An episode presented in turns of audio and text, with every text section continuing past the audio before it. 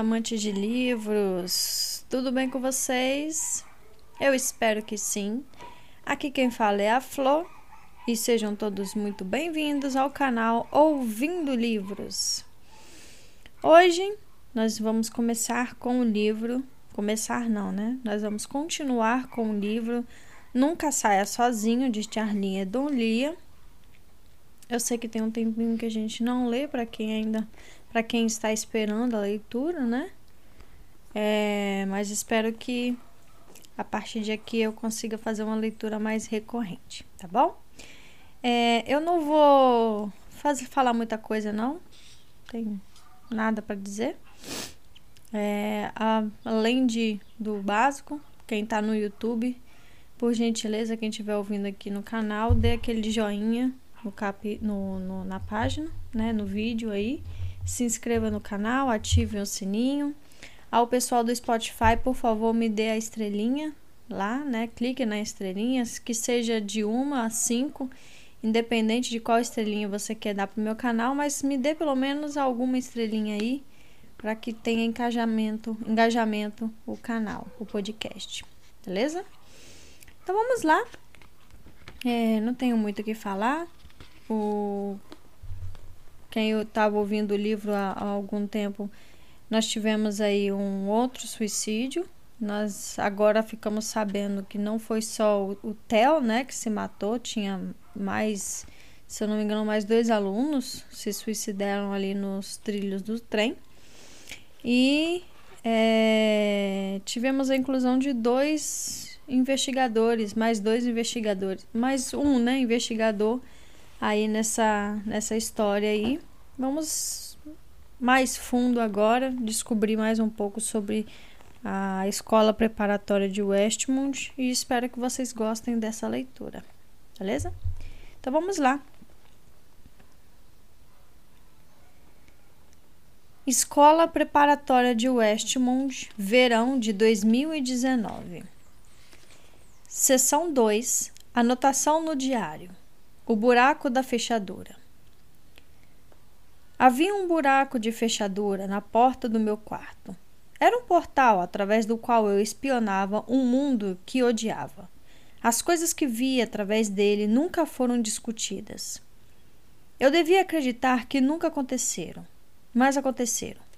Mesmo que minha mãe e eu não os discutíssemos, aquelas coisas existiam. Eu as via e tenho certeza de que a minha mãe sabia que eu olhava através daquele buraco. Sempre me perguntei se o que ocorria dentro da visão limitada da porta do meu quarto se dava naquele exato local por algum motivo. Ela estava pedindo a minha ajuda? Tirei os olhos do diário, minha voz falhou quando li a última frase e precisei de um instante para me recompor. Desculpe. A mulher sentada na cadeira à minha frente esperou.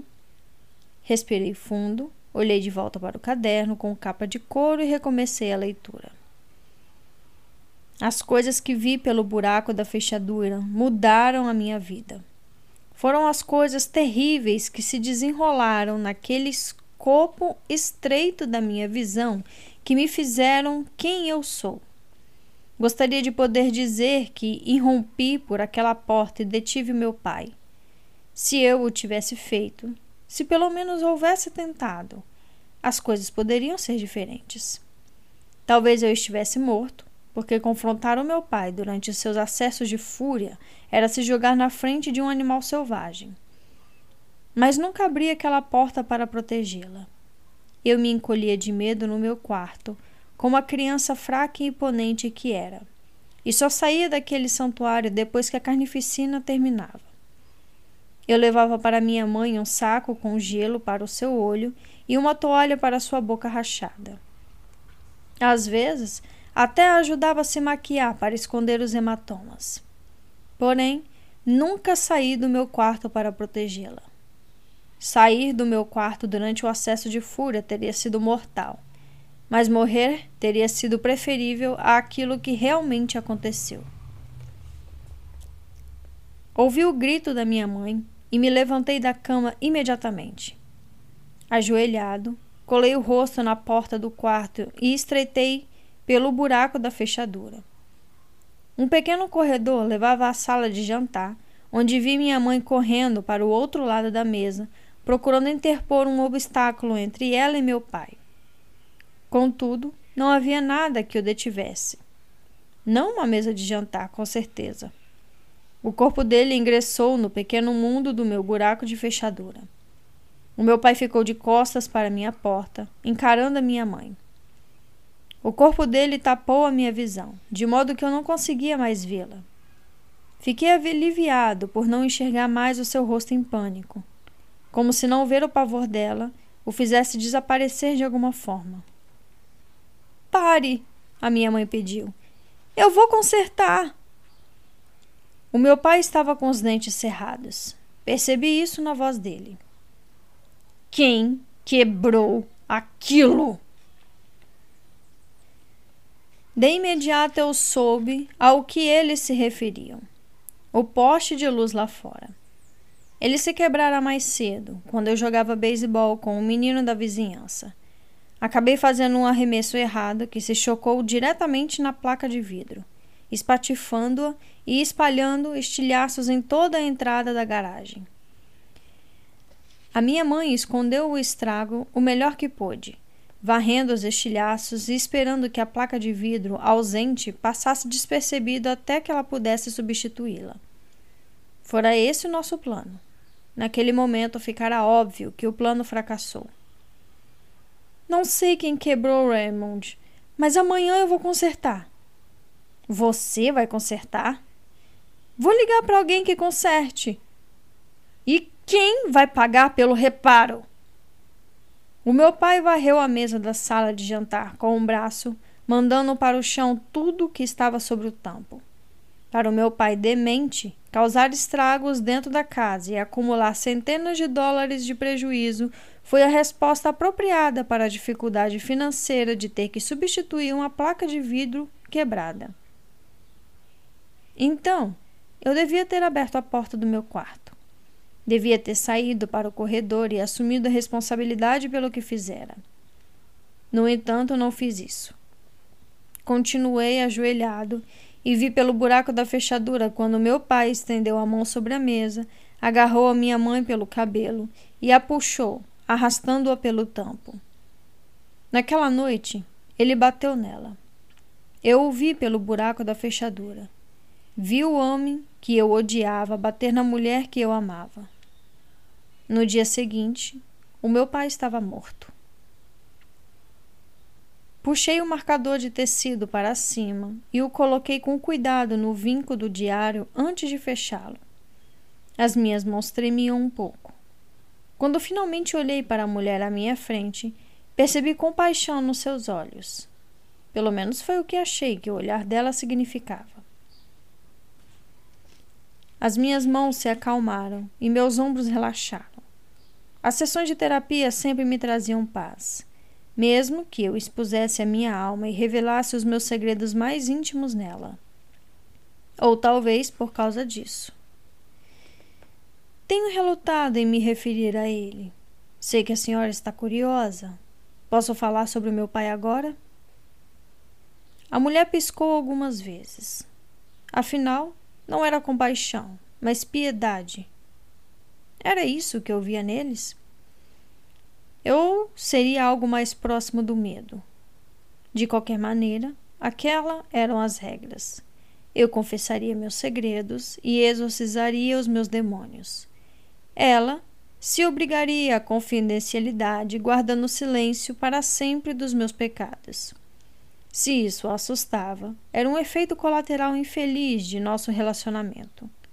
Porque agora eu não conseguiria parar de me confessar para ela, mesmo se quisesse. E eu não queria. Vou contar para a senhora como ele morreu. A polícia declarou suicídio, mas não foi.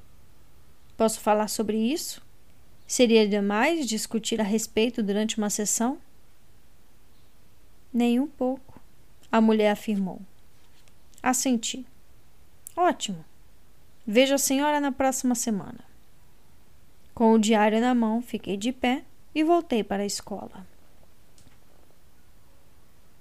Fim da sessão 2. Capítulo 13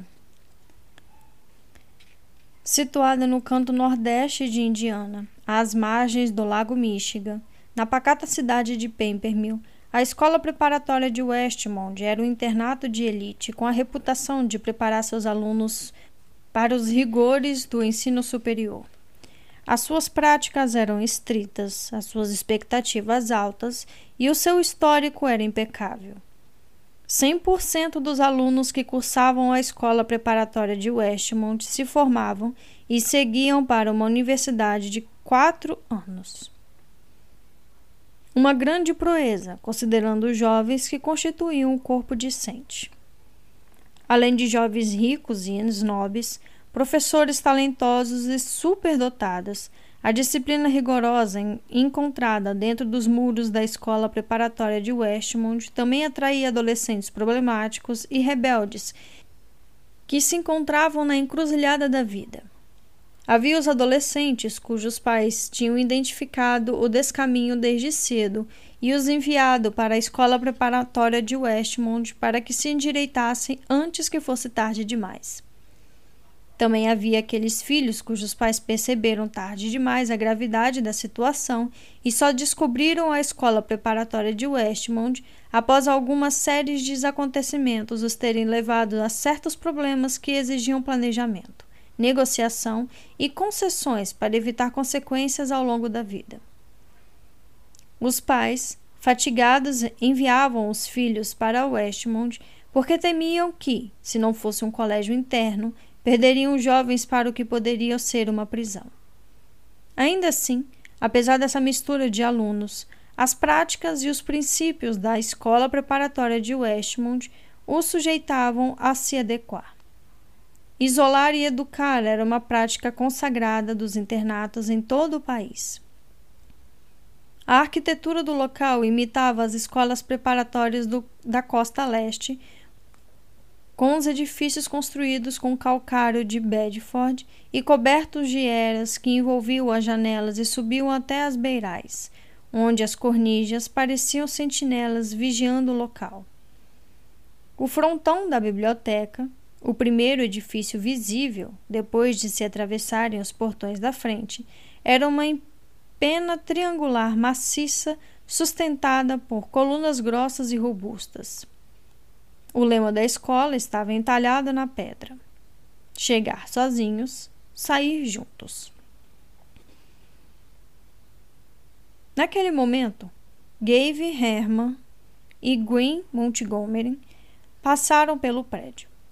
A noite estava bastante úmida e, apesar de já serem quase 10 horas, o longo dia de verão ainda proporcionava as últimas atividades do sol uma queimadura leve no horizonte que riscava o céu com pinceladas cor de salmão. Os amigos Theo e Daniele caminhavam ao lado deles. Os quatro viraram amigos desde o dia do portão, momento cerimonial em que os alunos se apresentavam na escola no início de cada ano letivo. Assim que os alunos chegavam aos portões da frente, quer fossem calouros ou quartanistas experientes, ficavam por conta própria. Os pais não tinham permissão para entrar na escola no dia do portão. Depois que os alunos atravessavam os portões de ferro forjado, tornavam-se responsáveis por si mesmos. A independência era um monte da escola preparatória de Westmont. Os alunos deviam encontrar o seu caminho e desenvolver um novo sistema de apoio dentro daqueles muros. Chegar sozinhos, sair juntos.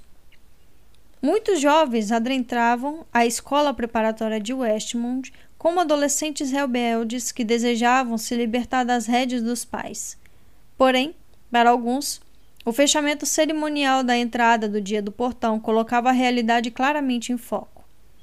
No momento em que os alunos ficavam em um lado dos portões de ferro forjado e os pais do outro, surgia uma série de reações. Alguns jovens choravam, Outros se agarravam às barras de ferro como criminosos em suas celas e imploravam para voltar para casa. Outros ainda riam por conta do simbolismo dramático antes de irem para seus dormitórios. Os espertos faziam amizades e ficavam juntos. Gave Herman, Gwen Montgomery, Theo Compton e Danielle Landry ficaram juntos desde o início e, naquele momento, estavam entrando no verão antes do penúltimo ano da escola. Ao se aproximarem do Margery Hall, viraram à direita para evitar a entrada principal, pois lá a zeladora com certeza perguntaria onde eles tinham estado para voltarem ao dormitório tão perto do horário de recolher. A partir daí, a conversa se voltaria para a mochila de Gavin, que estava bastante encorpada por causa das latas de cerveja Budweiser. Sendo assim, eles se dirigiram para a entrada dos fundos. Antes de alcançarem a porta, ela se abriu estrepitosamente, assustando a todos. Era Tanner Landing. Conseguiram minha cerveja, pentelhos? A escola preparatória de Westmont gerava uma dicotomia interessante de amizades. Algumas eram orgânicas, construídas a partir de interesses comuns e afeição natural. Outras eram forçadas, criadas pelos limites das atribuições do instituto e do dormitório. Tanner Ladin fazia parte desse grupo desde o primeiro ano quando a maioria dos alunos voltava para casa nas férias, exceto por um pequeno número de jovens cujos pais os obrigavam a ficar para fazer cursos de verão. Durante o ano letivo, Tanner podia ser evitado. No verão, porém, Gavin e seus amigos ficavam presos a ele. Você me deu um puta susto! Gwyn contornou Tanner e entrou no corredor dos fundos do dormitório. Bridget, namorada de Tanner, desculpou-se pela estupidez dele. Ele é um troglodita, ela disse. Gavin e Theo dividiam um quarto, no qual todos entraram. Em seguida, a porta foi trancada e as persianas foram fechadas. Gavin abriu o zíper da mochila e partilhou a cerveja com todos. Vou ler, hein? Tanner tomou três goles rápidos de cerveja e arrotou. Pegou o celular e leu a mensagem de texto. O homem do espelho solicita sua presença. 1335, sábado, às 22 horas. É na antiga casa de hóspedes, não é? Gwyn quis saber. Sim, Gavi confirmou. É pelo caminho dos fundos. Sai da Rota 77. A gente vai ter que atravessar a mata e depois ao redor do campus. Quem mais foi convidado? Só nós seis. Thunder informou. Gwyn olhou em volta e indagou. Vamos mesmo fazer isso? Somos alunos do terceiro ano. Thunder engoliu o resto da cerveja e tornou a rotar. Pode crer que vamos. É um rito de passagem. Fim do capítulo 13. Capítulo 14 Mark McVoy entrou no porão. O ar-condicionado mantinha a temperatura amena no primeiro e no segundo andares da casa, mas nos meses de verão ele preferia o porão. O frio da terra se irradiava pela fundação e mantinha aquele local mais fresco do que o resto da casa. No entanto, Mark gostava do porão não só por causa da temperatura. Era ali que ele escondia o seu segredo. No ano anterior, um pequeno balcão foi construído quando o porão foi concluído. Era onde ele e sua mulher curtiam recepcionar os amigos nos fins de semana. No inverno anterior, Mark e seus companheiros se sentaram muitas vezes junto à tábua de carvalho revestida com epóxi para assistir aos jogos do Colts. Naquele momento, ele se dirigiu ao armário atrás do balcão e abriu as portas. No interior dele ficava a coleção de Mark de figurinhas de beisebol. Ele as juntava desde criança, aumentando a coleção a cada ano, que agora abarcava os anos 1970 e 1980 com Johnny Bank e a Big Red Machine. Os anos 1990 e o início dos anos 2000 quando os esteroides tomaram conta do pedaço, e os anos da geração atual de jogadores, definida por estatísticas que nunca existiram até alguns anos atrás. A coleção era legítima. Figurinhas antigas que vinham com chicletes quebradiços da Tops e também aqueles da Gold Gum Company e da Sport News. No momento atual, a coleção valia alguma coisa, embora Mark não pretendesse jamais se desfazer de suas preciosas figurinhas. Mas naquela noite, ao tirar a primeira caixa fichária da prateleira, não era nelas que ele pensava. A sua obsessão era outra. Algo que Mark se fixara desde os dias de colégio, na escola preparatória de Westmont. Era naquilo que ele estava interessado. Mark pôs as caixas fichário no balcão, destrancou a tampa e abriu as duas partes para obter acesso à sua coleção. No interior, as figurinhas de beisebol eram organizadas em filas bem apertadas.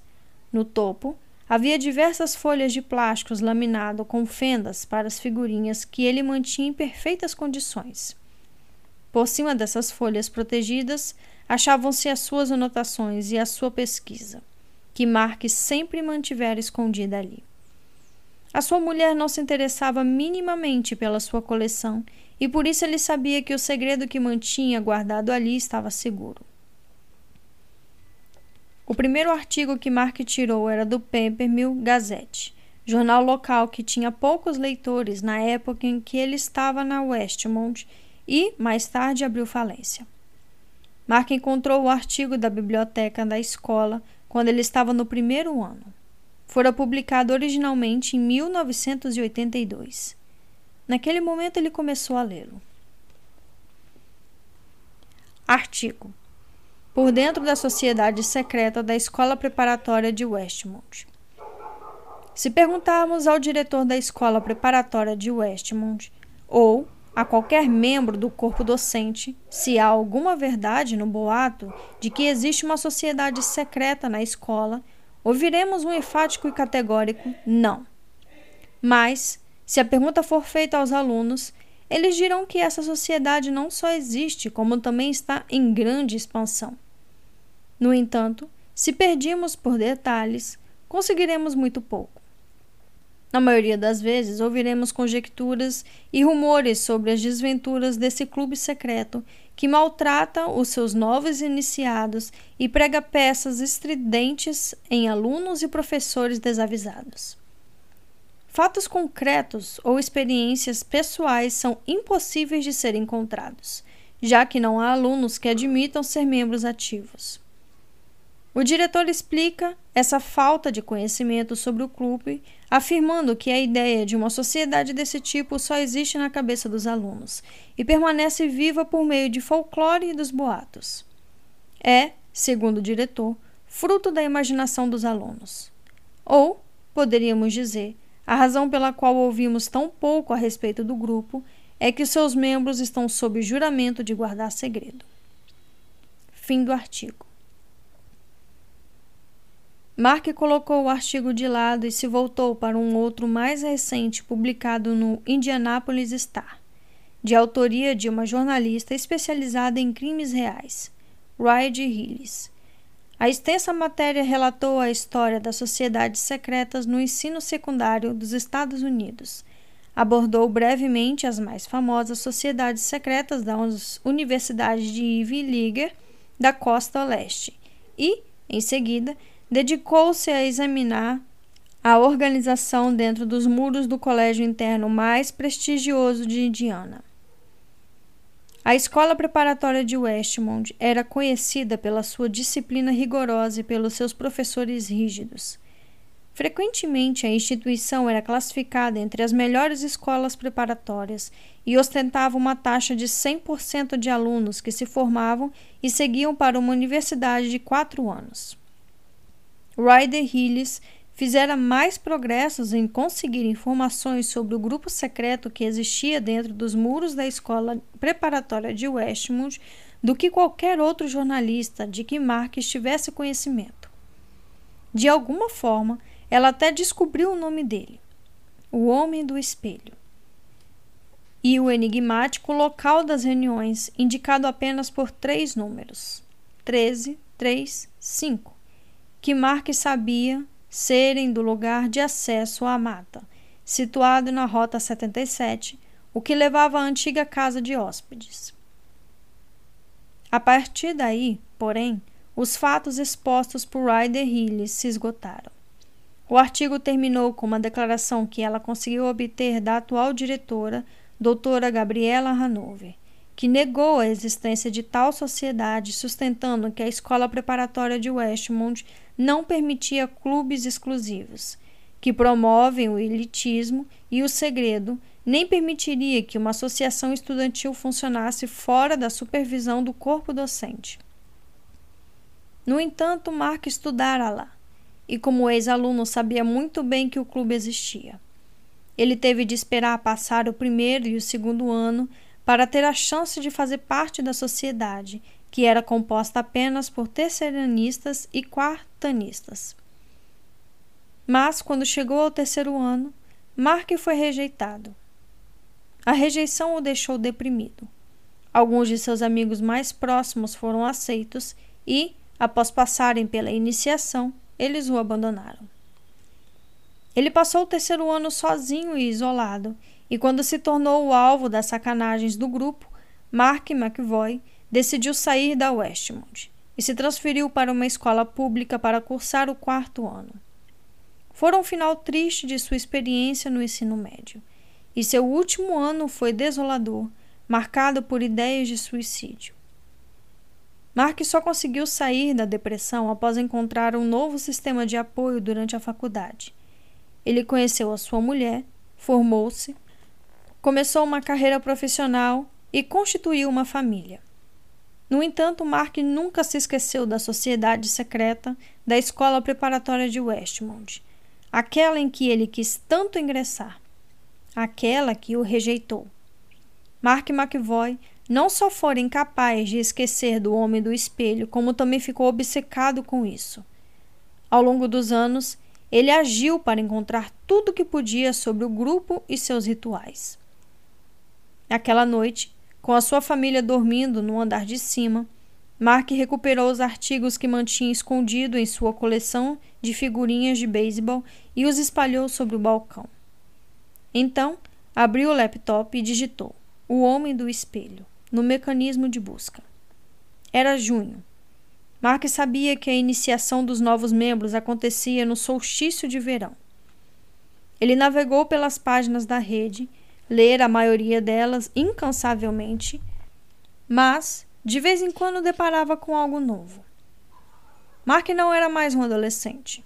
Coisas assim não deveriam interessá-lo, e a rejeição de tanto tempo atrás não deveria durar mais. No entanto, a sua mente ainda morria de curiosidade e seu ego ainda sofria por ter sido negado o seu ingresso na sociedade secreta. Uma pergunta estranha lhe ocorreu, como acontecia no início de cada verão. O que o impedia de ir à casa abandonada na mata?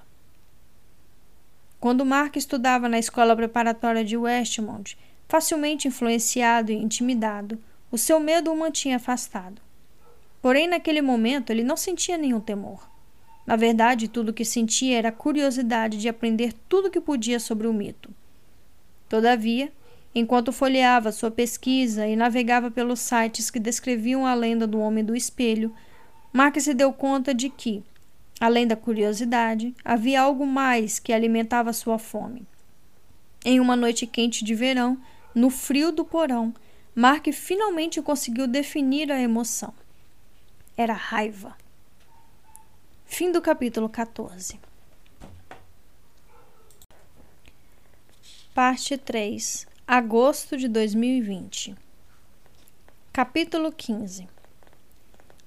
A claustrofobia, a fobia social e a persistente necessidade de estar sempre no controle de seu ambiente tornava as viagens aéreas algo que Rory Moore evitava sempre que possível, pois a faziam penar quando eram obrigatórias.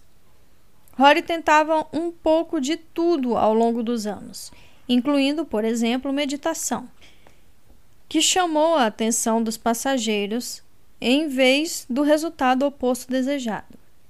Consumo de fármacos, uma combinação de antihistamínico com sonífero provocou um acesso violento de vômitos que deixou um voo, em particular, mais desagradável do que qualquer outro.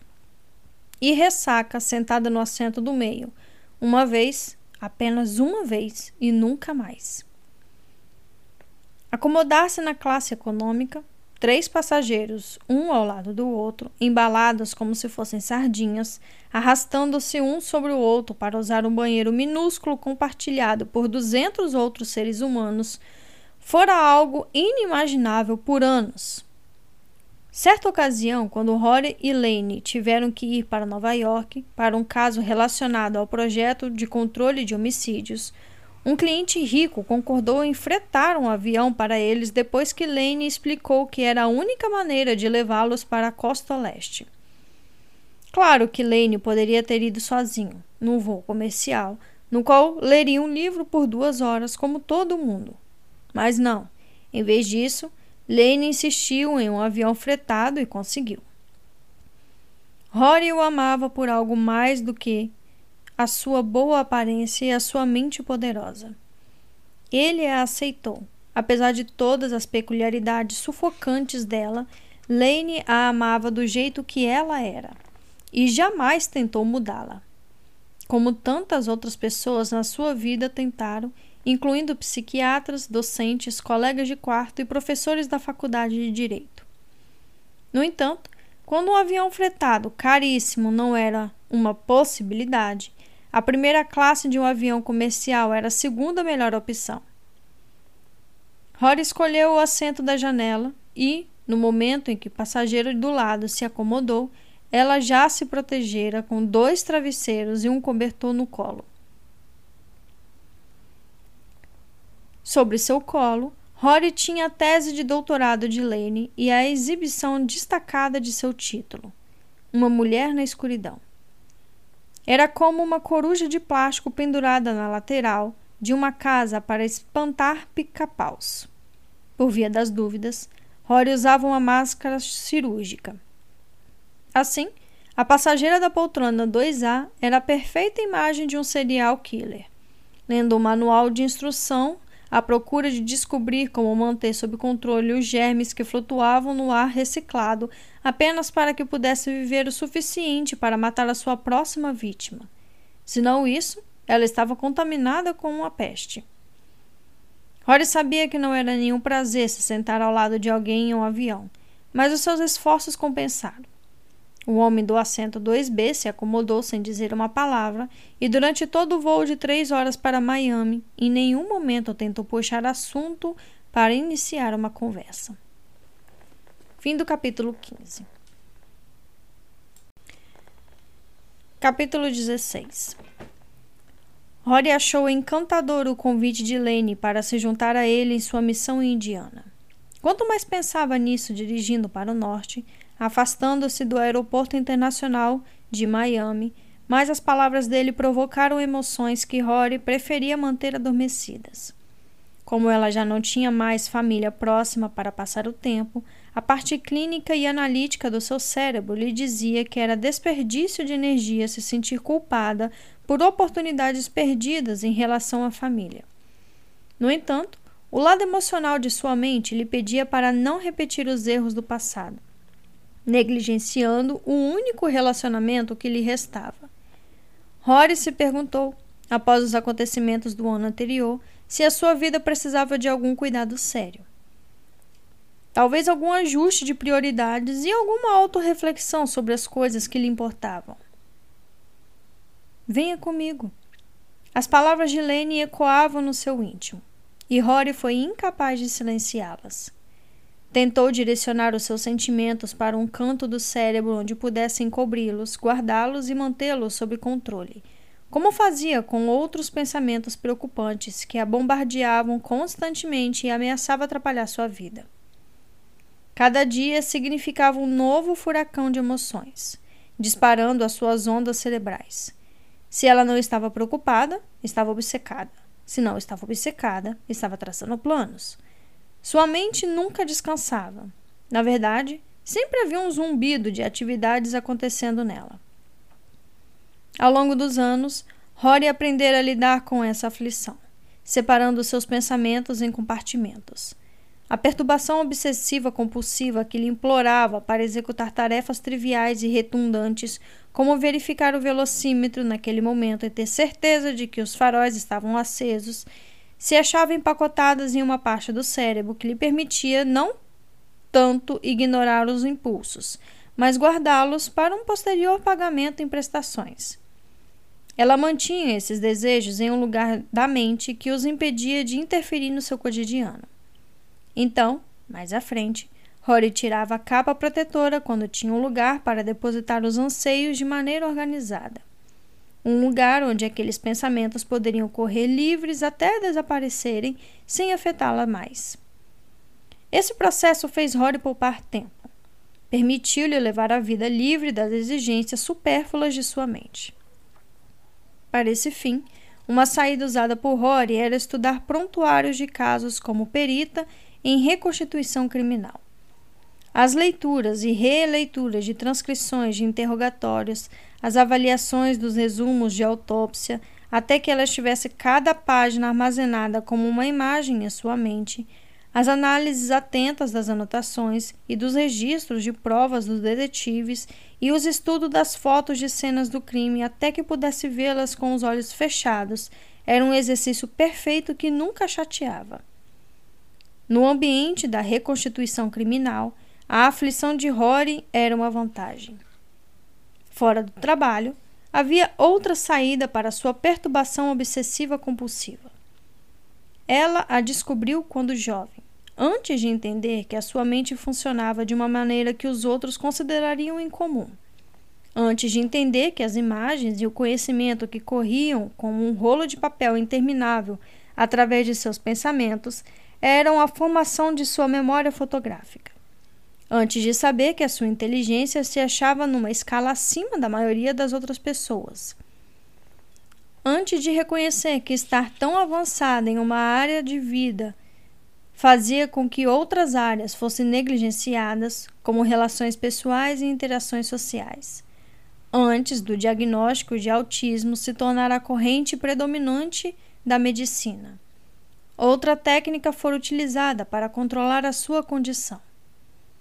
Rory aprendeu a habilidade quando era jovem e passava algum tempo na casa de fazenda da tia-avó. Naquela noite, enquanto serpenteava pelas ruas de Miami, planejava perseguir o item que lhe permitiria usar o talento que adquirira quando criança. Isso lhe permitiria viver os próximos dois meses sem se preocupar com suas esquisitices e idiosincrasias a desviassem do rumo. Contudo, Rory se esforçava para compartimentar os sentimentos gerados pelo convite de Lane. Quando mais perto chegava de seu destino, mais a pele coçava de ansiedade e mais ela se perguntava se os sentimentos em relação ao homem que amava não se destinavam a ser guardados e empacotados junto com os pensamentos perturbadores provocados pelo seu transtorno obsessivo compulsivo. Ainda assim, ela tentava. Era como Rory existia. Fim do capítulo 16. Capítulo 17 era quase meia-noite quando Rory pagou 45 dólares para estacionar em uma garagem de três andares no centro de Miami. A estrutura era iluminada por lâmpadas fluorescentes que Rory teria odiado se estivesse no seu bangalô, mas ali, em uma cidade desconhecida, ela gostou. Com o coração batendo em um ritmo alucinante, as suas axilas e costas grudavam de suor. Ela saiu da garagem e, durante dez minutos, caminhou pelas ruas do centro da cidade.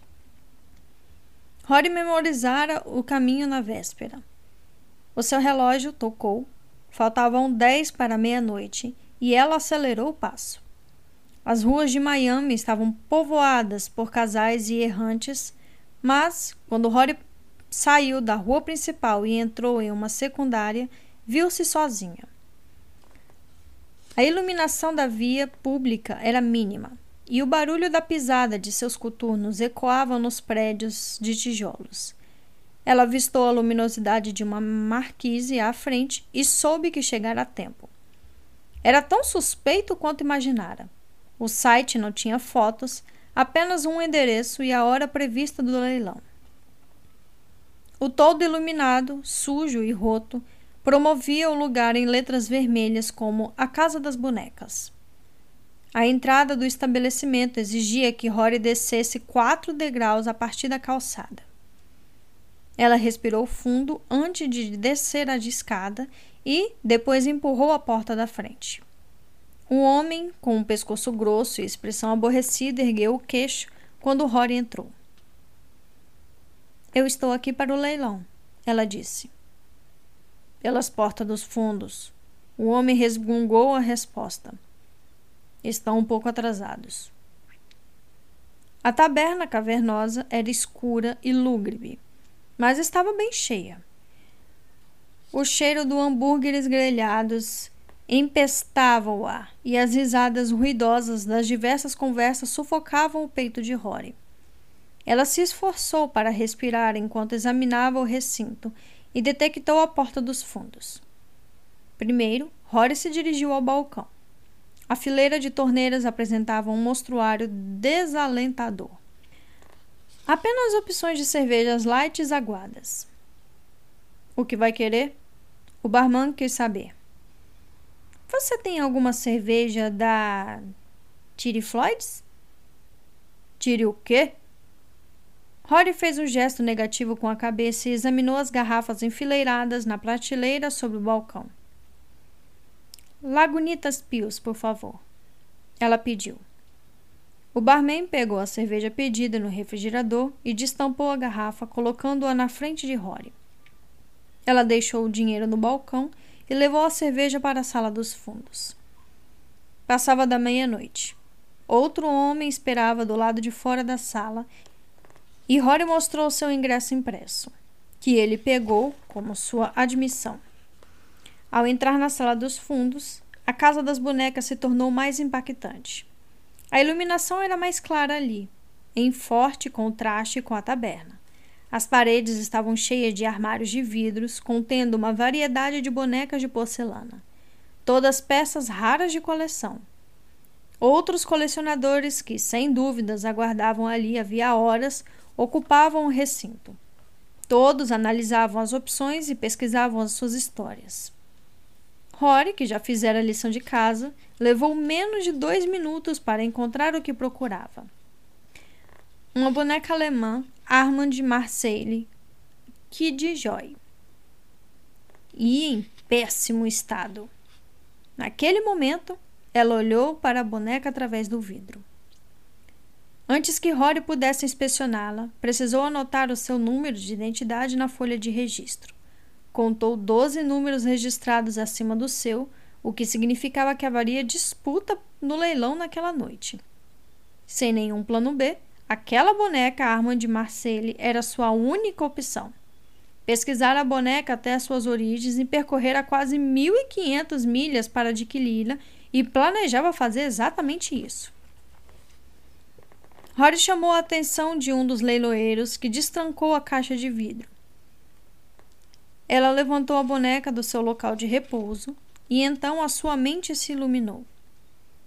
Não foi bem uma experiência extracorpórea, mas naquele momento Rory não estava simplesmente segurando a boneca, mas fazia parte dela.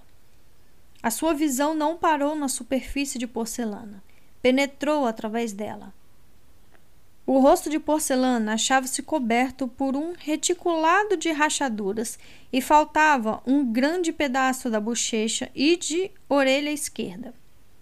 Havia uma porção sem cabelo na parte traseira direita da cabeça, onde um restaurador pouco qualificado tentara reparar uma outra rachadura com resultados devastadores. O trabalho foi tão amador que Rory se perguntou como alguém com tão pouca habilidade conseguiria uma boneca clássica como aquela. Contudo, mesmo esse insulto flagrante fez Rory sentir um arrepio. A sua visão penetrou na boneca e a viu de dentro para fora. A sua mente ficou cega aos danos e apenas imaginava as possibilidades. O potencial da boneca a hipnotizou. Tudo bem com você? O leiloeiro perguntou, tirando Rory do transe. Ela fez que sim com a cabeça e entregou a boneca. Dez minutos depois, Rory se sentou no fundo da sala de leilões, tomou um gole da Langunitas e esperou. Naquela noite, quatro leilões tinham sido agendados. Aquele era o último. Os lotes de bonecas não estragadas eram vendidos primeiros aos colecionadores que queriam levá-las para casa e exibi-las nas prateleiras com outras bonecas perfeitas. Rory não tinha nenhum interesse naquelas sem defeitos. Ela não tinha história, nem guardava segredos. As suas histórias já tinham sido contadas. Rory buscava bonecas que haviam corrido o mundo e tinham cicatrizes para provar isso. Ela queria as imperfeitas, que tinham perdido a ligação com seus antigos donos e precisavam de muito carinho e atenção. Rory terminou a cerveja e pediu mais uma, enquanto as bonecas perfeitas eram vendidas uma após a outra. Ao fim de cada leilão, bem sucedido, a pequena sala subterrânea se esvaziava. Quando as bonecas imperfeitas foram trazidas, havia apenas 20 colecionadores, no máximo, ainda presentes. Era quase uma da manhã. A próxima é uma Armande Marseille. O leiloeiro a pegou. Apresenta alguns danos no rosto e na orelha, mas no seu auge, três mil, Rory disse. O leiloeiro desviou o olhar da boneca. O lance inicial é de 750. Rory se levantou da última fila e caminhou até o tablado, com seus novos coturnos ressoando em cada passo. Então, três mil são suficientes para levá-la, não? O leiloeiro olhou para os colecionadores restantes na sala. Dou-lhe uma, dou-lhe duas. Vendido por 3 mil dólares para a Dama de Cinza. Fim do capítulo 17. Capítulo 18 Lane passou dois dias analisando os assassinatos na escola preparatória de Westmont e estudando tudo o que podia sobre o caso. A NBC havia fornecido uma pasta de arquivos de pesquisa, mas ele, que também tinha suas próprias fontes, investigou o caso a fundo em apenas dois dias. Naquele momento, com o carro atulhado, pegou o rumo sul da cidade.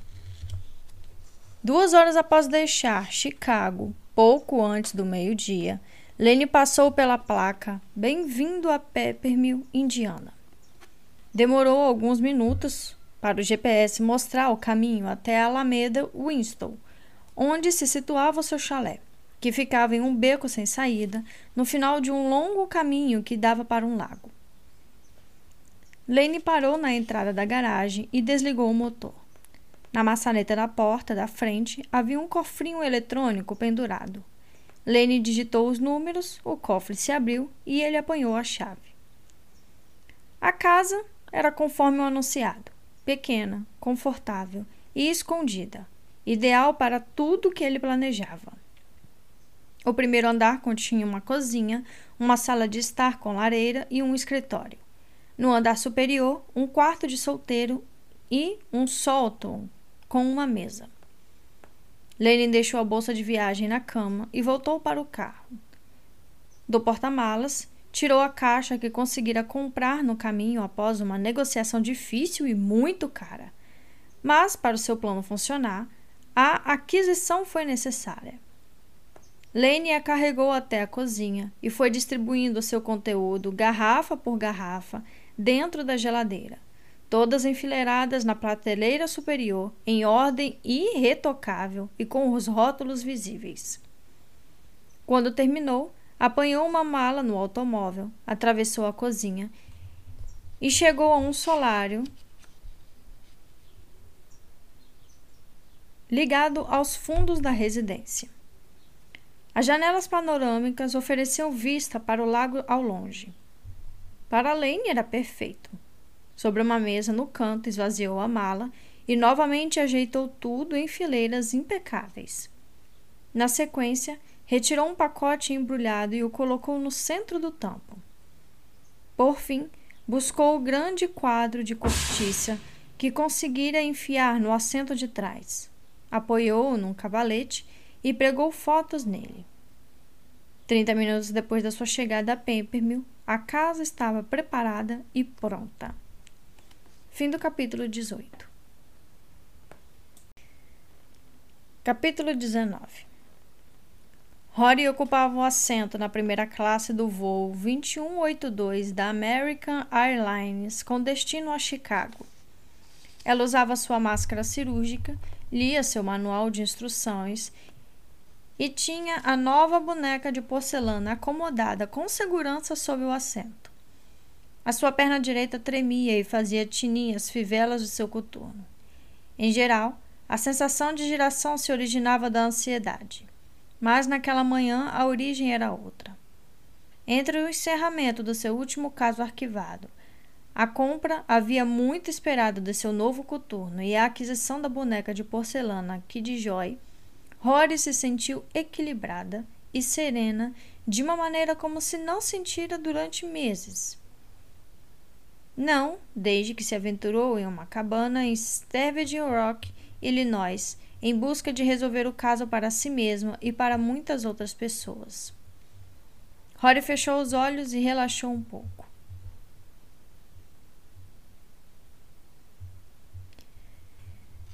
Eram sete da noite quando ela se sentou à sua bancada. As persianas estavam fechadas e o sol do entardecer se esforçava em vão para encontrar uma maneira de contornar as bordas. O estúdio se achava confortavelmente na penumbra, com a luminária de haste curvada iluminando a área de trabalho. Rório sentiu os vinte e quatro pares de olhos a fitarem quando ela desembrulhou sua nova compra como se as bonecas restauradas na prateleira estivessem tão interessadas na sua aquisição quanto ela. Depois de colocar com todo o cuidado a boneca alemã Armand Marcelle Kidjoy na bancada, Rory deu início ao processo de inspeção da mesma maneira que um médico legista examinaria um corpo prestes a ser dissecado. No entanto, ela não tinha planos de desmontar aquela boneca iria consertá-la meticulosamente, cuidando de uma parte de cada vez. Isso a manteria ocupada por semanas e permitiria que os clamores irritantes e exigentes de sua mente fossem liberados.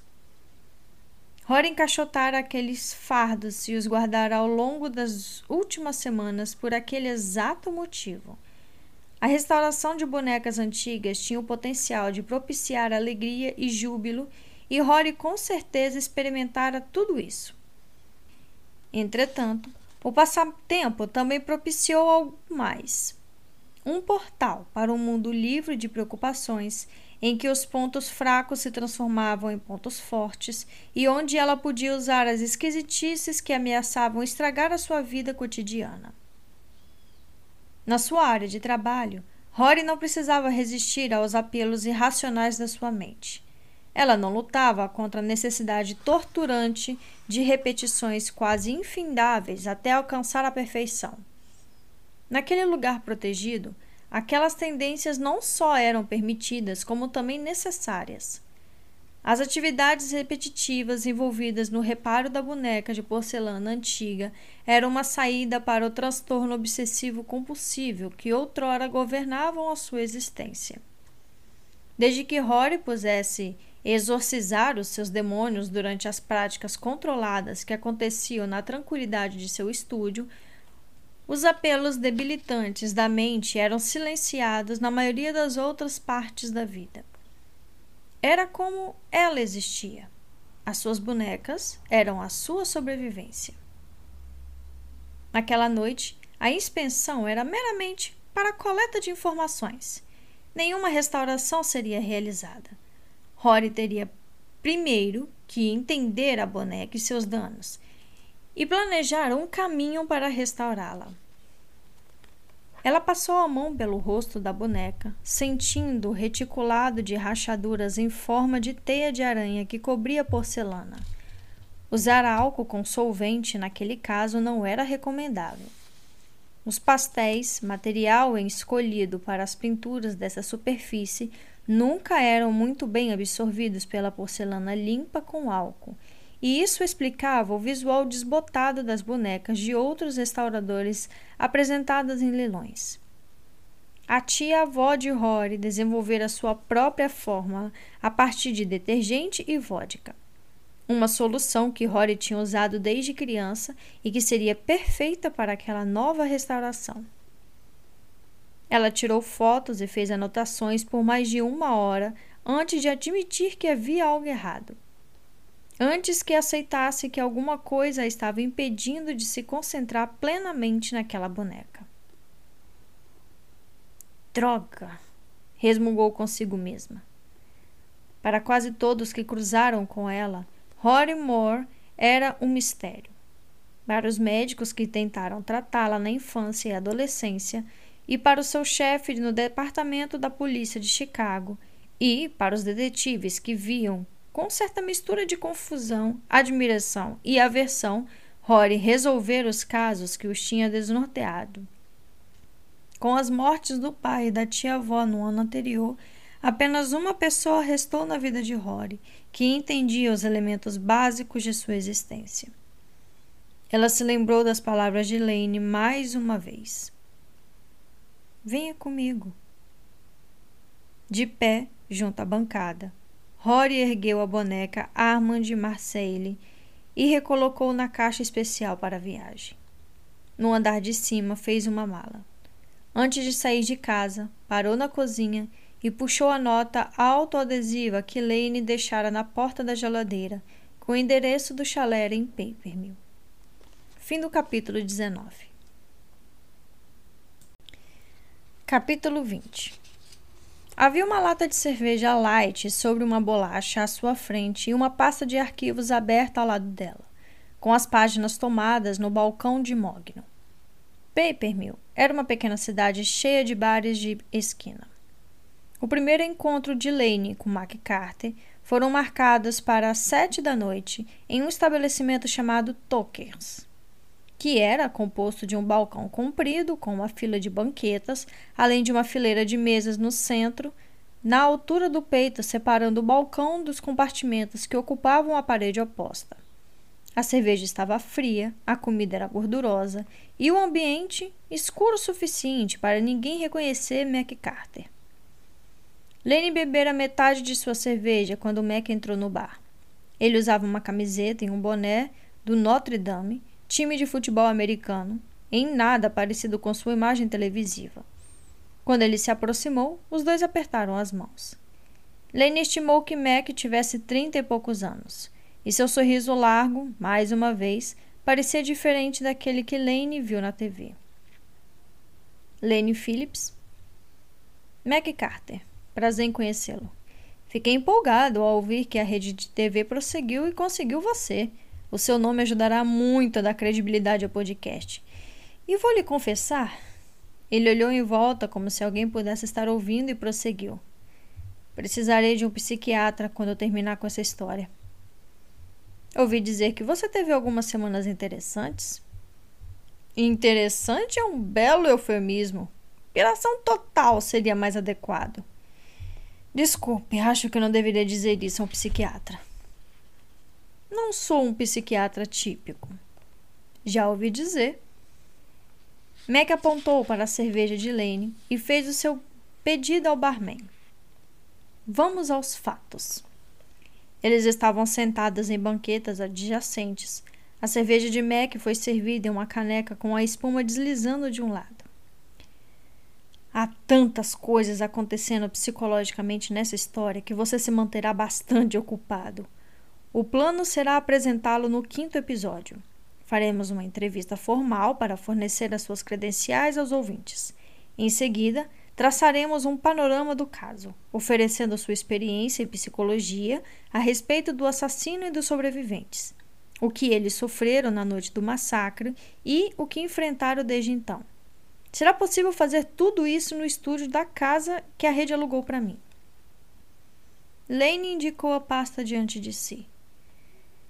Fiz alguma lição de casa e comecei a elaborar um perfil do assassino. Um perfil de Charles Gorman? Bom, talvez. Mas não é assim que a definição de perfil funciona. Não começamos com o suspeito e reinterpretamos o passado. Isso iria contra o objetivo. Começo com o crime, as vítimas, os métodos usados para matá-las, a cena. Em seguida, crio uma lista de características que o assassino deveria possuir para cometer tal crime. Nesse caso específico, comecei a delinear a mentalidade necessária para gerar esse nível de violência. O que fiz até agora é apenas um começo. Os acréscimos ocorrerão conforme eu for sabendo mais sobre o crime. Também comecei um segundo perfil distinto de Charles Gorman. Ao terminar cada perfil, veremos onde eles coincidem, se é que coincidem, ou se não se são apenas cópias exatas. Fascinante! O que tem até agora? Algumas anotações iniciais sobre Gormans, obtida apenas de registros públicos, me dizem que ele era um professor de química da escola preparatória de Westmont. Era um pouco solitário, socialmente reservado e desajeitado. Tinha uma mente brilhante no que diz respeito à química, mas carecia de tracejo e um pouco de traquejo social. Foi um tipo correto por oito anos na escola. E o que o fez perder o controle? Mac estreitou os olhos. Há muito mais que preciso descobrir para responder a essa pergunta, se é que ela pode ser respondida. Teremos de precisar conversar com os alunos e os professores que o conheceram, com os amigos e os familiares, os seus pais especificamente, para ver que tipo de vida doméstica ele teve ao crescer. Do que fiquei sabendo até agora, a vida de Gorman foi normal. Contudo, Investigar o seu passado me ajudará a ver o que estava acontecendo com ele desde a infância até a fase adulta, culminando com a noite dos assassinatos. Infelizmente, falar com Gorman está fora de questão, pelo que ouvi. É, eu ouvi a mesma coisa. Ele não sabe que dia da semana é e muito menos o que aconteceu naquela mata um ano atrás. Acho que se uma pessoa pula na frente do trem, é melhor que ela termine o trabalho. Tem algum contato com Grantville, o hospital psiquiátrico onde o Gorman se encontra? Darei alguns telefonemas para ver se consigo obter mais detalhes sobre o estado dele. Lane tomou um gole de cerveja. Fale-me sobre suicídios. Mac terminou a sua bebida e pediu outra. É aqui que uma história estranha fica ainda mais estranha. Na noite dos assassinatos, dois rapazes foram mortos. Os demais alunos fugiram da casa e escaparam pela mata, mas não antes que muitos vissem o horror de um de seus colegas de classe empalado no portão de ferro forjado. Então, tenho certeza de que foi bem traumático.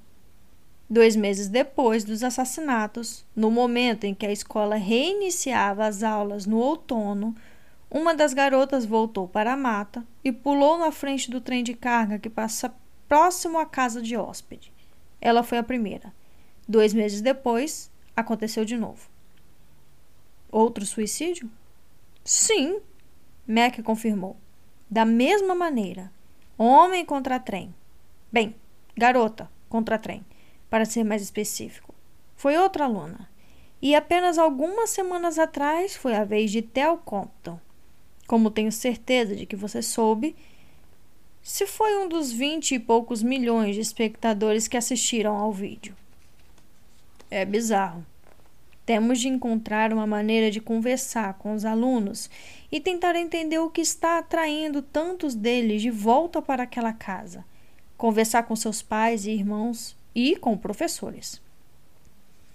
A escola tem sido bastante receptiva à minha investigação não sei dizer se é a verdadeira transparência ou se estão tentando me satisfazer porque acham que é o caminho de menor resistência.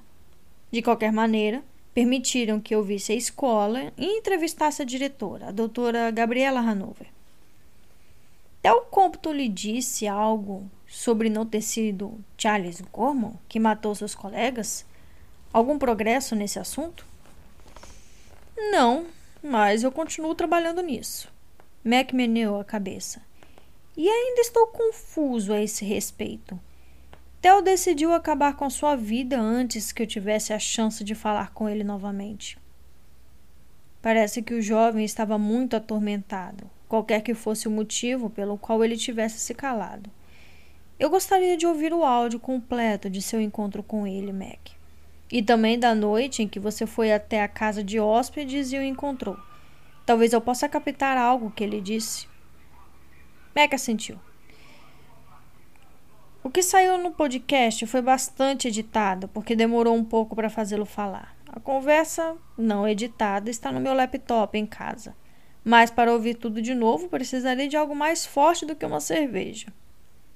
Pegaria uma garrafa no caminho. Um whisky? Perfeito. Mac deixou o dinheiro ao lado das cervejas meio vazias. Fim do capítulo 20. Capítulo 21 Rory deixou a 194, pegou a saída para Pembermill e atravessou a cidade enquanto a noite caía e os postes de iluminação se acendiam.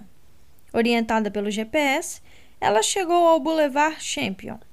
Ali no concreto, que formava um arco acima do portão de ferro forjado e unia dois pilares de tijolo, estava gravado: Escola Preparatória de Westmont.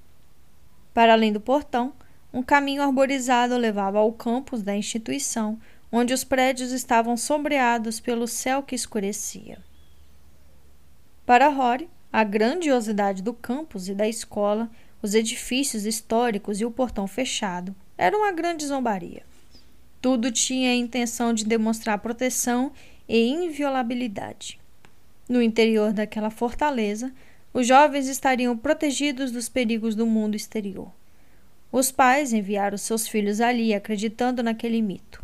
Enviaram seus filhos ali para endireitá-los, ensiná-los e ter disciplina, ou acreditando realmente que aquele instituto era o melhor lugar para preparar os seus filhos para os desafios do mundo. Que enganação! Se Rory não tivesse ficado sob o olhar vigilante de sua tia-avó Greta, talvez tivesse acabado em um lugar semelhante. Rory pegou a nota autoadesiva que tirou da porta da geladeira e leu o endereço do chalé de Lane. Ela se afastou da escola preparatória de Westmont e se dirigiu para o lado norte da cidade. Precisou de dez minutos para encontrar a fileira de chalés de aluguel. Eles ficavam afastados um pouco um do outro e se entendiam até o final de um longo caminho que fazia uma curva para um beco sem saída. As casinhas estavam espalhadas ao redor de um lago. Rory diminuiu a velocidade enquanto se deslocava de casa em casa, consultando a numeração. Ao encontrar o chalé de Lane, parou na entrada da garagem, mas as janelas estavam escuras. Rory saiu do automóvel e percorreu com o olhar a pequena comunidade. Para a viagem de Chicago, ela decidiu usar um short jeans, camiseta regata e seus novos coturnos made girl. Ajeitou os óculos de plástico de aro grossos, examinando a fileira de chalés. Surpresas e demonstrações de afetos radicais não era seu ponto forte, e diante da casa vazia de Lane, de repente ela desejou ter telefonado antes. Rory deixou o motor ligado e a porta do lado do motorista aberta ao se encaminhar até o chalé e bater na porta da frente. Sem obter resposta, ela tirou o celular do bolso e ligou para Lane. A surpresa não dera certo. Acabara a brincadeira. Ela dirigia durante duas horas e estava pronto para uma cerveja. Quando a ligação caiu na caixa postal de Lane, Rory recolocou o celular no bolso de trás do short e ficou olhando para a vizinhança. Onde diabos você está? Fim do capítulo 21.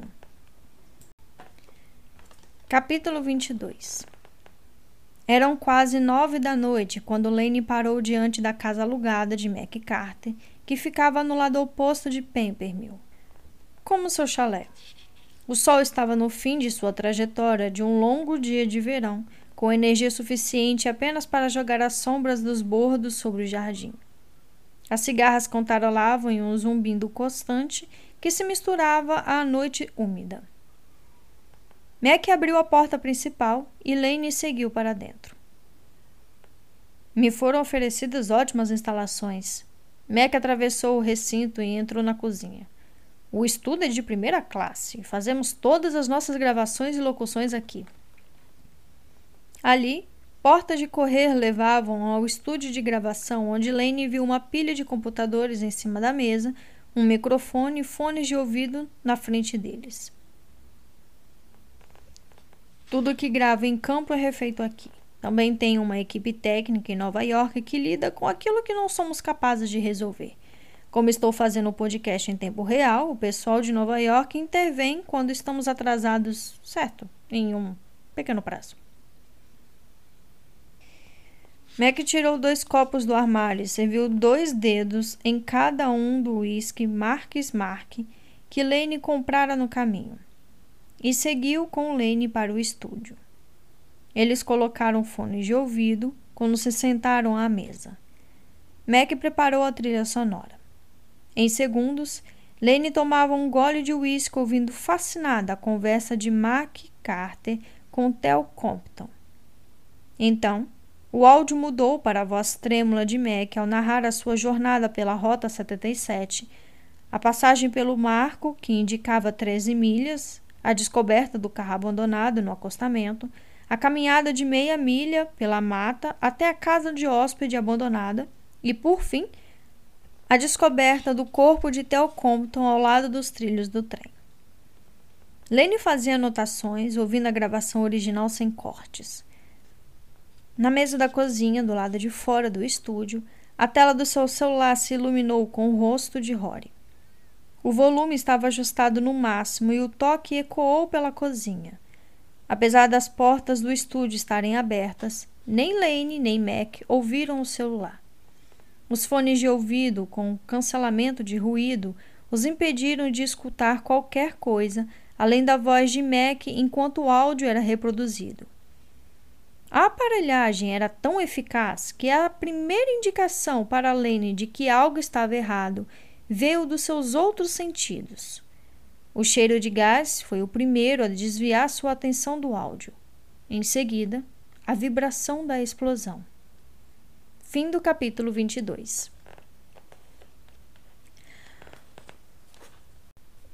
Capítulo 23 Sentada no carro, ainda parado na entrada da garagem do chalé vazio, Rory tentou falar com Lane mais uma vez. Depois de vários toques, a ligação caiu na caixa postal. Finalmente, deslizou a tela do celular até chegar ao aplicativo que ela e Lane compartilhavam, que lhes permitia localizar os seus aparelhos quando extraviados. Rory navegou pela tela e tocou no nome de Lane. Um mapa surgiu com um ícone piscante que indicava a localização. Lane estava em Peppermill, a cerca de três milhas de distância, do outro lado da cidade.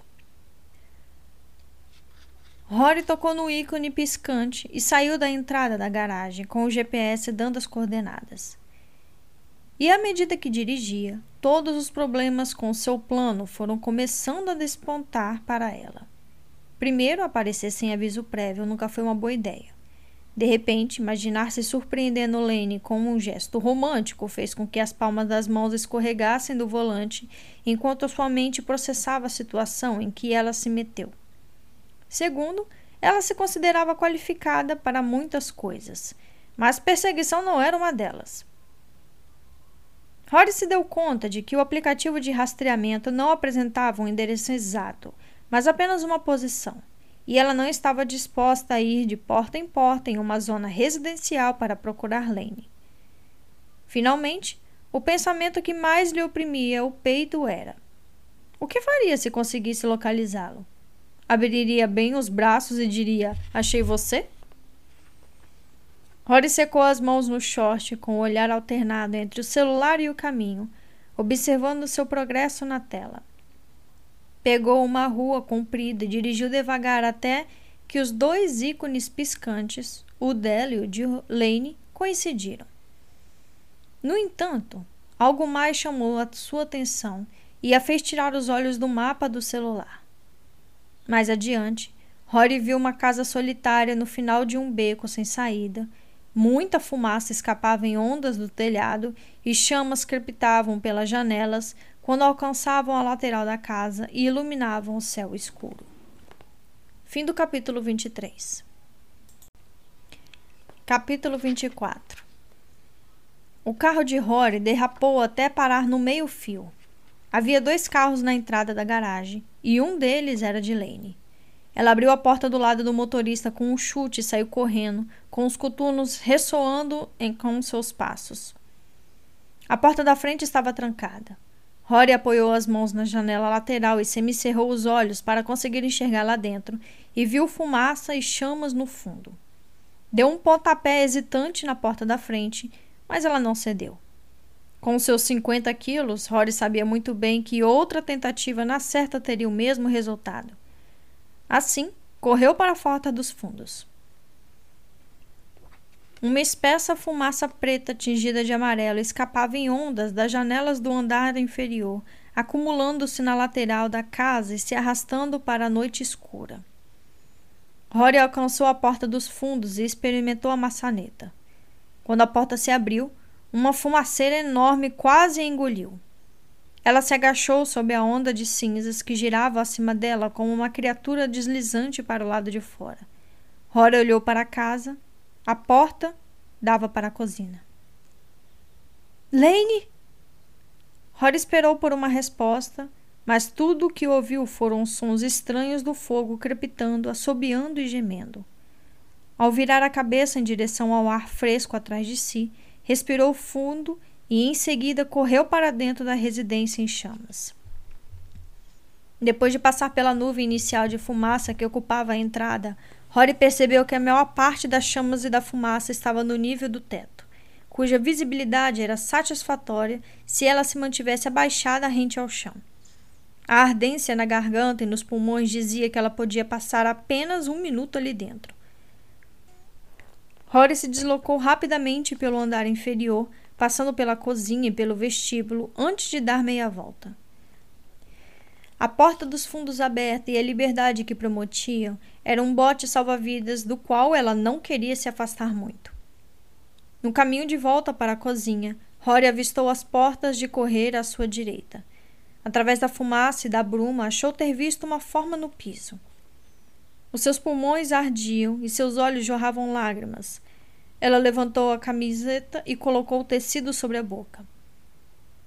A fumaça ficou mais densa e Rory se abaixou ainda mais, passando a engatinhar para continuar a sua aproximação. De imediato, reconheceu Lane estendido inconsciente no chão. Verificou o pulso no pescoço dele, mas o seu coração estava tão disparado que a impediu de registrar as sensações sutis nas pontas dos dedos. Ela estendeu as mãos, agarrou-o pelas axilas e o arrastou pelo piso de madeira para se afastarem do recinto e da cozinha.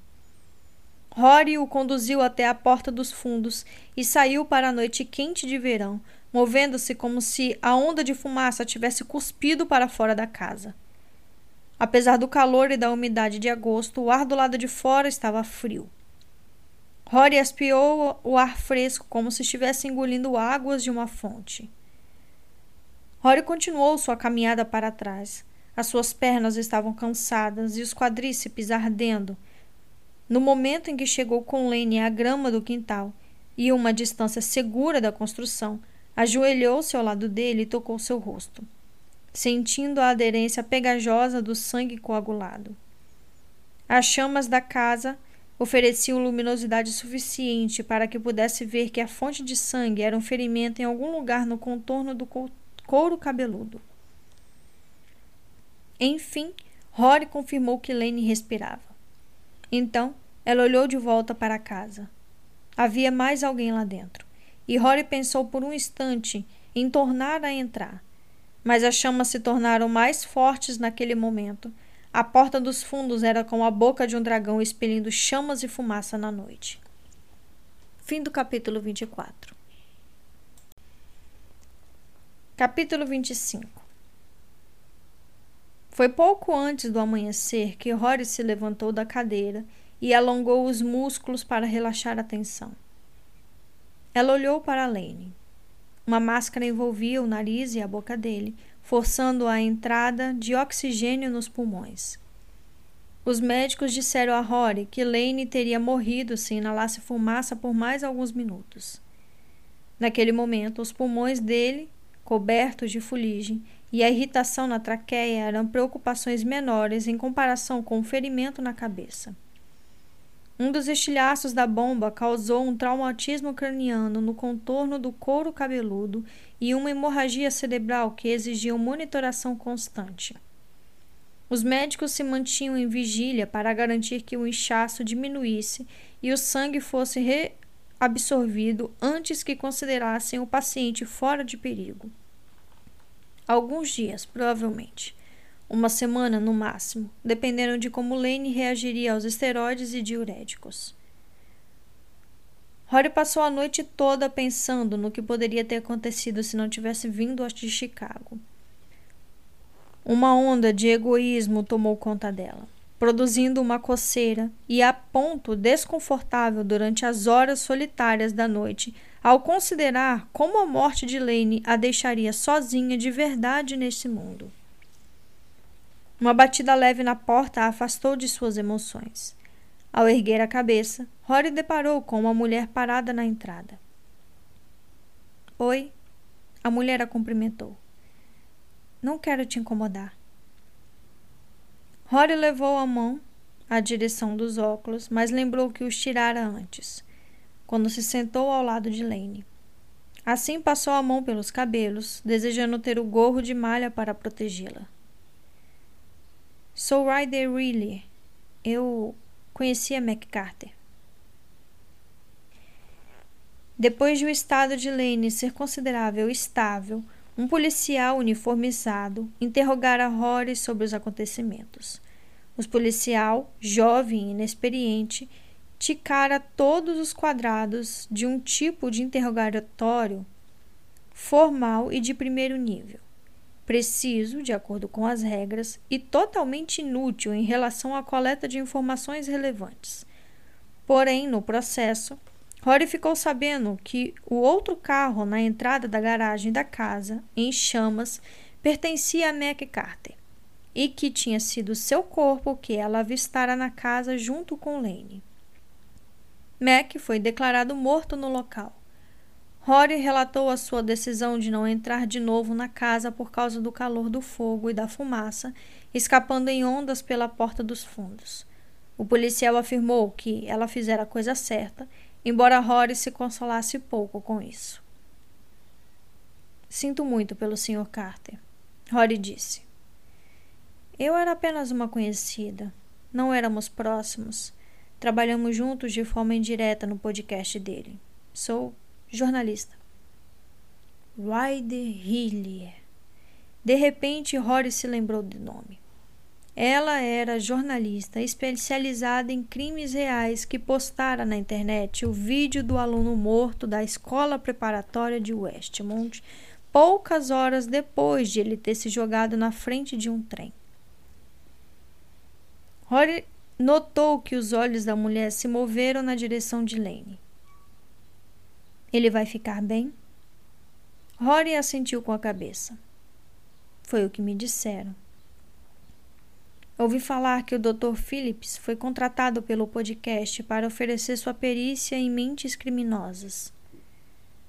Rory focou o olhar em algum lugar acima da cabeça de Ryder e não respondeu. Não tenho certeza do quanto você sabe a respeito do podcast em que Merck estava trabalhando. Ryder prosseguiu. Mas essa explosão, a morte dele, é tudo muito suspeito. Atrás de Ryder Reilly apareceram dois homens.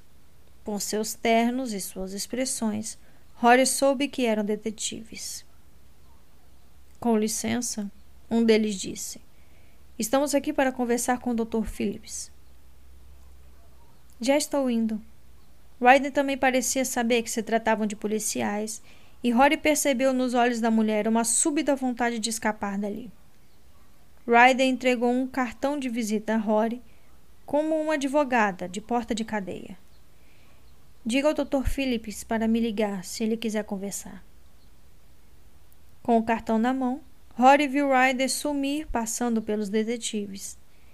Então abriu a sua mochila, enfiou o cartão em uma fenda no bolso da frente, pegou os óculos e os colocou no rosto. Ao empurrá-los para o alto do nariz, sentiu-se um pouco mais invisível. Sou o detetive Ott. O homem mais velho se apresentou. Este é meu parceiro, o detetive Morris. Num instante, Rory os avaliou, com a sua mente disparando através das possibilidades, até que se decidiu por aquela que percebeu ser a mais precisa. Ott estava com cerca de 60 anos. A pele sob seus olhos pendia com uma combinação de idade avançada e experiência, e provavelmente muito álcool. A aposentadoria não iria demorar, e talvez ele tivesse ainda mais alguns bons anos pela frente. Morris era jovem, talvez 30 anos, embora seu rosto quase não mostrasse linhas de expressão, e sua carranca deixou claro para Rory que ele era o protegido ansioso demais para provar o seu valor. Rory Moore. Ela desviou o olhar. Como está o Dr. Phillips? Estável. Algumas inalações de fumaça e um ferimento desagradável na cabeça. Ele conseguiu falar? O detetive mais novo perguntou com pouca emoção. Ainda não. Ele se encontra sedado. Os médicos resolveram esperar que o edema na cabeça diminua e a hemorragia desapareça antes que se animem para deixá-lo acordar. Bom, ele está em boas mãos. Os médicos daqui são ótimos. O detetive Ott afirmou. Rory assentiu em agradecimento. Ela não tinha certeza de quão boa era a assistência médica local e relutava em comparar o nível presente de assistência recebida por Lane com aquele que ele poderia ter em Chicago. Contudo, os médicos declararam que o quadro de Lane era estável e disseram a Rory que estavam sendo cautelosos durante as primeiras 48 horas. Garantiram a ela que poderiam transferi-lo de helicóptero se necessário para uma unidade de trauma de nível superior se Lane não progredisse com o esperado. O detetive Ott tirou um cartão do bolso. Você se importaria de nos ligar quando o Dr. Philip estiver bem para uma conversa? Vou transmitir o recado. Em seguida, o detetive Ott tirou um bloco de notas do bolso interno do paletó. Tem um minuto para repassar o que aconteceu? Rory sabia que era uma pergunta retórica e por isso não respondeu. A senhorita foi a primeira a chegar ao local. Pode nos contar sobre sua noite? Claro. Rory informou aos detetives sobre sua viagem, não prevista a partir de Chicago, e como localizou Lane na casa alugada por McCarthy. Falou também a respeito da entrada na casa pela porta dos fundos e da descoberta de Lane no chão, no cômodo perto da cozinha. Pode nos dizer o que você e o Dr. Phillips estão fazendo em Peppermill? Lane estava trabalhando no podcast de Mac Carter sobre a escola preparatória de Westmont. Eu vim me juntar a ele para lhe fazer companhia. Enquanto o detetive Ott anotava rapidamente em seu bloco de notas, houve um instante de silêncio. O chefe dos bombeiros disse que a explosão resultou de um vazamento de gás, Considerando os danos sofridos pela casa, o Dr. Phillips tem muita sorte de estar vivo. Ott meneou a cabeça. Estamos investigando como o vazamento começou. Saberemos mais em breve. Iremos pedir amostras das suas impressões digitais. A entonação usada por Morris se destinava a expressar competência e autoridade mas tudo o que conseguiu foi fazer Rory pensar que ele estava compensando a falta de ambos. Isso pode ser providenciado de acordo com a sua conveniência. Ott informou e olhou para suas anotações. Quando chegou à casa do Sr. Carter, viu outros carros no local? Alguém por perto? Não. Ao ver as chamas, corri na direção da residência e encontrei a porta da frente trancada. Eu tentei abri-la com um chute antes de correr para os fundos. Rory olhou para Morris. Você na certa encontrará a marca da sola do meu sapato ali. Coturnos Mother Girl Eloise, tamanho 37. Não há necessidade de chamar o pessoal da perícia para isso. Ott fez uma expressão de desaprovação ante o comentário de Rory. Os detetives passaram dez minutos fazendo perguntas para Rory. Apesar de falar a verdade, ela sentiu uma coceira na região de cada um dos deltoides, logo abaixo dos ombros, implorando que Rory se coçasse e se arranhasse. Ela se recusou a fazê-lo. Não tinha nada a esconder, mas a sua mente não funcionava daquela maneira. Rory era desconfiada por natureza e quando era ela que estava sendo interrogada, temia que os detetives interpretassem mal a sua linguagem corporal e considerassem a evitação de contato visual como um ardil. Onde ficará senhorita Moore? Ott indagou por fim. Era uma boa pergunta, e o Rory não tinha pensado naquilo até aquele momento. Bom, acho que na casa alugada por Lane. Rory forneceu o endereço e o número do seu celular para os detetives. Depois da saída deles do quarto, ela se colocou ao lado da cama hospitalar. Exceto por um sono irregular na cadeira da cabeceira, ela estava acordada havia 24 horas, desde que despertou em Miami depois do leilão. Apesar de ser de manhã bem cedo, precisava desesperadamente de uma Dark Lord e talvez de um banho. Assim, Rory pegou a mão de Lane e a apertou antes de sair. Ele não se mexeu. Fim do capítulo 25. Capítulo 26 Naquele início de manhã, Rory passava de carro pelas ruas de Peppermill, avistando, com a luminosidade fraca daquele horário, os seus restaurantes e lojas. Ela alcançou a avenida principal e finalmente a Alameda Winston, o caminho sombreado até onde sua noite começou quase doze horas antes. Rory viu os chalés ladeados toda a alameda enquanto se dirigia para o beco sem saída. Estacionou na entrada da garagem e caminhou até a porta da frente. Empunhou a chave, que ela pegara no bolso de Lane, cujas roupas lhe foram entregues pela enfermeira, girou-a na fechadura e entrou. Para manter o chalé na penumbra, Rory acendeu apenas um abajur na mesinha da sala. Dedicou algum tempo para examinar o local e entrou na cozinha. O seu estômago roncou de fome. Assim, Rory abriu a porta da geladeira.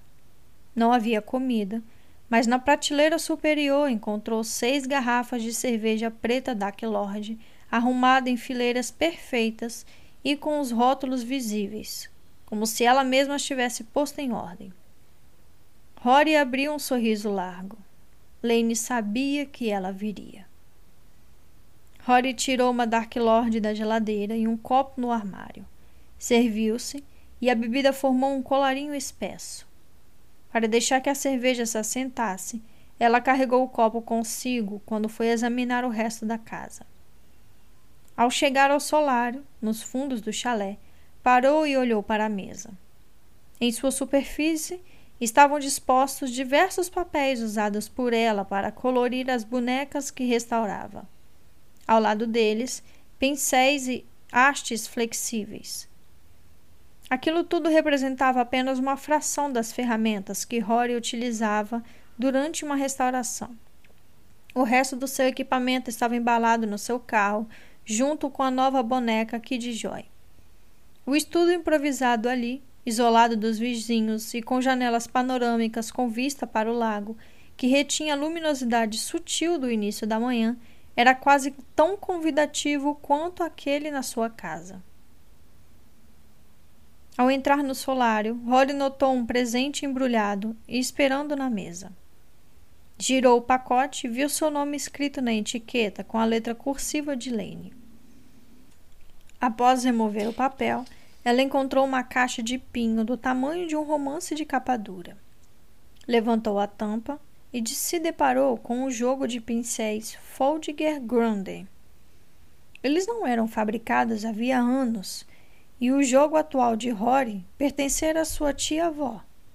Aqueles pincéis tinham mais valor sentimental do que prático pois muitos se tornaram imprestáveis após tantos anos de uso em restaurações.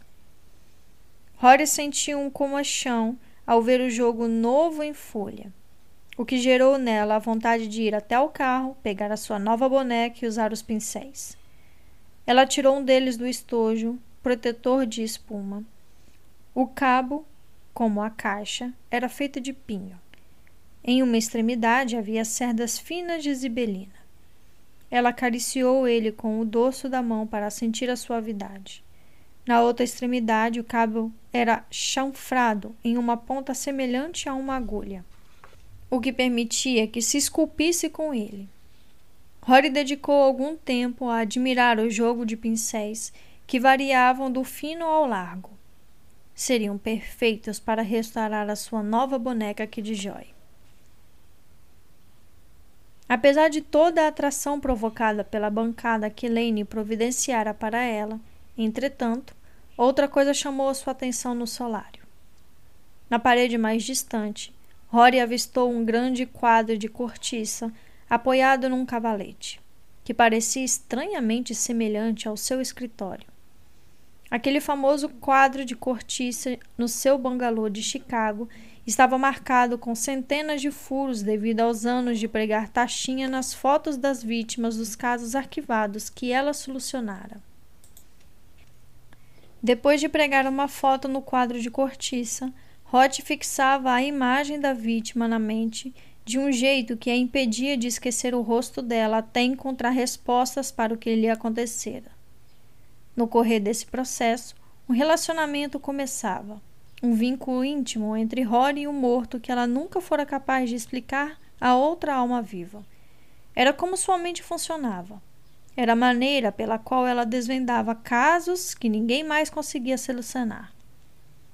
Rory se tornou mais próxima das vítimas cujos assassinatos investigava do que qualquer pessoa viva. Rory carregou seu copo de Dark Lord pelo solário e olhou para o quadro de cortiça. Pregado nele, achava-se uma foto de Theo Compton, o aluno mais recente da escola preparatória de Westmont a voltar para aquela casa de hóspede e se matar. Outras fotografias estavam pregadas abaixo da de. Ao se aproximar mais do quadro, ela reconheceu os cinco rostos que a encaravam. Rory fizera sua investigação depois que Lane relatara o caso para ela, Rory passou a noite vasculhando a internet e tomando conhecimento de tudo o que podia sobre as mortes na Westmont. Fora uma distração para a angústia de se preparar para embarcar em um avião na manhã seguinte. Dois dos rostos pertenciam aos alunos que foram mortos no massacre. Os outros três eram dos sobreviventes que voltaram para aquela casa no último mês para se suicidar. Rory se colocou diante do quadro e examinou cada foto, hipnotizada pelos olhos que a fitavam. Por fim, olhou para a mesa ao lado do quadro de cortiça. Uma foto brilhante, 12 por 18 centímetros, estava sobre ela, exibindo outra face com olhos igualmente hipnóticos. Ela segurou a foto e a encarou por um momento. Em seguida, pregou-a na parte superior do quadro acima das outras. Aquela fotografia era de Charles Gorman, o professor de química que matou os dois primeiros alunos e empalou um deles na cerca de ferro forjado. Rory deu um passo para trás para captar o quadro inteiro. O solário começava a clarear com o sol nascente. Aproximava-se das seis da manhã, quando ela se sentou em uma cadeira diante do quadro de cortiça, com o olhar fixo nas faces que continham o mistério da escola preparatória de Westmont. Ergueu o copo e tomou um gole da Dark Lord. Algo sinistro se escondia enterrado naquela casa de hóspede. O que quer que fosse, Mac Carter começara a desenterrar no lugar certo para descobrir, e se não fosse o ponto exato, ele estivera perto o suficiente para assustar quem queria que aquilo continuasse oculto. A maior habilidade de Rory era a reconstituição de crimes, para encontrar a verdade escondida neles. Não só como aconteceram, mas por quê. Em um pequeno chalé em Pembermill, Indiana, ela se pressionava a pensar em um caso mais indicado aos seus talentos do que as mortes na escola preparatória de Westmont. Rory se acomodou na cadeira e estudou os rostos diante de si. Os alunos que outrora frequentaram a instituição, mas que agora eram fantasmas na mata. E o professor que se voltou contra eles. Ela tomou outro gole da Dark Lord e se perguntou o que acontecera naquela escola para causar tantas mortes. Fim do capítulo 26. Muito bem, muito bem, muito bem. Agora vamos finalmente começar as investigações. Tivemos aí quase um terço do livro. Não chegou. Eu sei que não chegou na metade do livro ainda, mas tivemos bastante páginas aí, bastante capítulos, 26 capítulos, né? De preparação, preparação do terreno aí, todas as peças colocadas no seu quadro de xadrez. E é, para se começar aí de verdade as é, investigações do caso da escola. Tivemos a apresentação aí do, do culto, seita, uma seita, né, de um, de um clube, né, na escola preparatória de Westmont, é, chamada aí o Homem do Espelho, né. Tivemos aí a apresentação de Ryder, Mac Carter, que acabou morrendo aí no último episódio, no, nos últimos capítulos. Tivemos aí a inserção de dois personagens importantes, que é Lane e, e a Rory, né? Esses dois personagens são bastante importantes para a série. Ó, oh, para a série não, para o livro. É, também tivemos aí a leitura de mais uma parte do diário da mente criminosa por trás do assassinato que nós ainda não conhecemos, não sabemos quem é. É porém já tivemos alguns, algumas ali, algumas através do diário nós já descobrimos algumas coisas. Se vocês pararem para pensar, é, algumas dicas já foram dadas através da leitura do diário. Então eu espero que vocês curtam bastante a partir de agora, porque vai ficar cada vez pior. é, tivemos a apresentação aí dos cinco jovens também. Não sei se vocês repararam, mas eu vou dar essa dica para vocês. Porque a leitura do livro está sendo feita de forma espaçada. Quem vai pegar o livro depois que eu terminar de ler e fazer uma leitura só, não vai precisar dessas explicações. Mas quem está pegando o livro eh, e acompanhando junto comigo, talvez precise, né, para se acomodar melhor na história.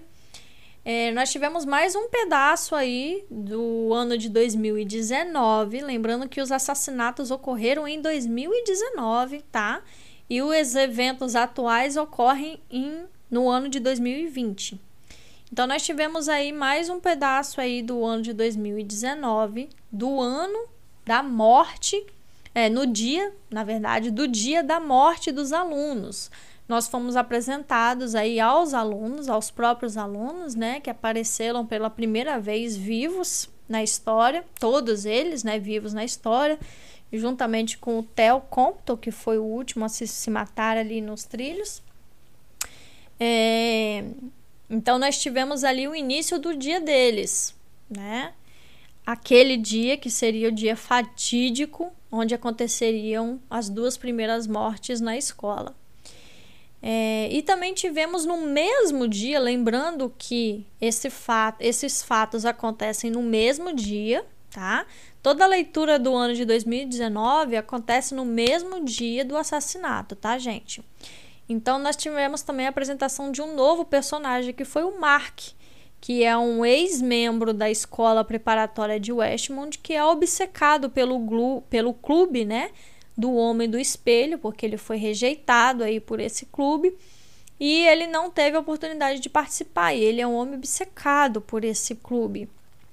E a, o papel dele é muito importante na história então, sempre que ele aparecer na história, prestem bastante atenção.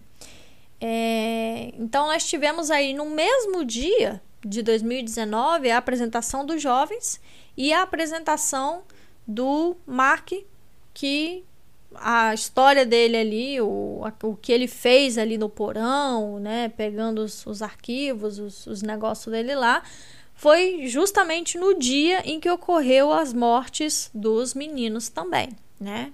Ali tudo se passou no mesmo dia. Então, é, é bem importante saber desses detalhes.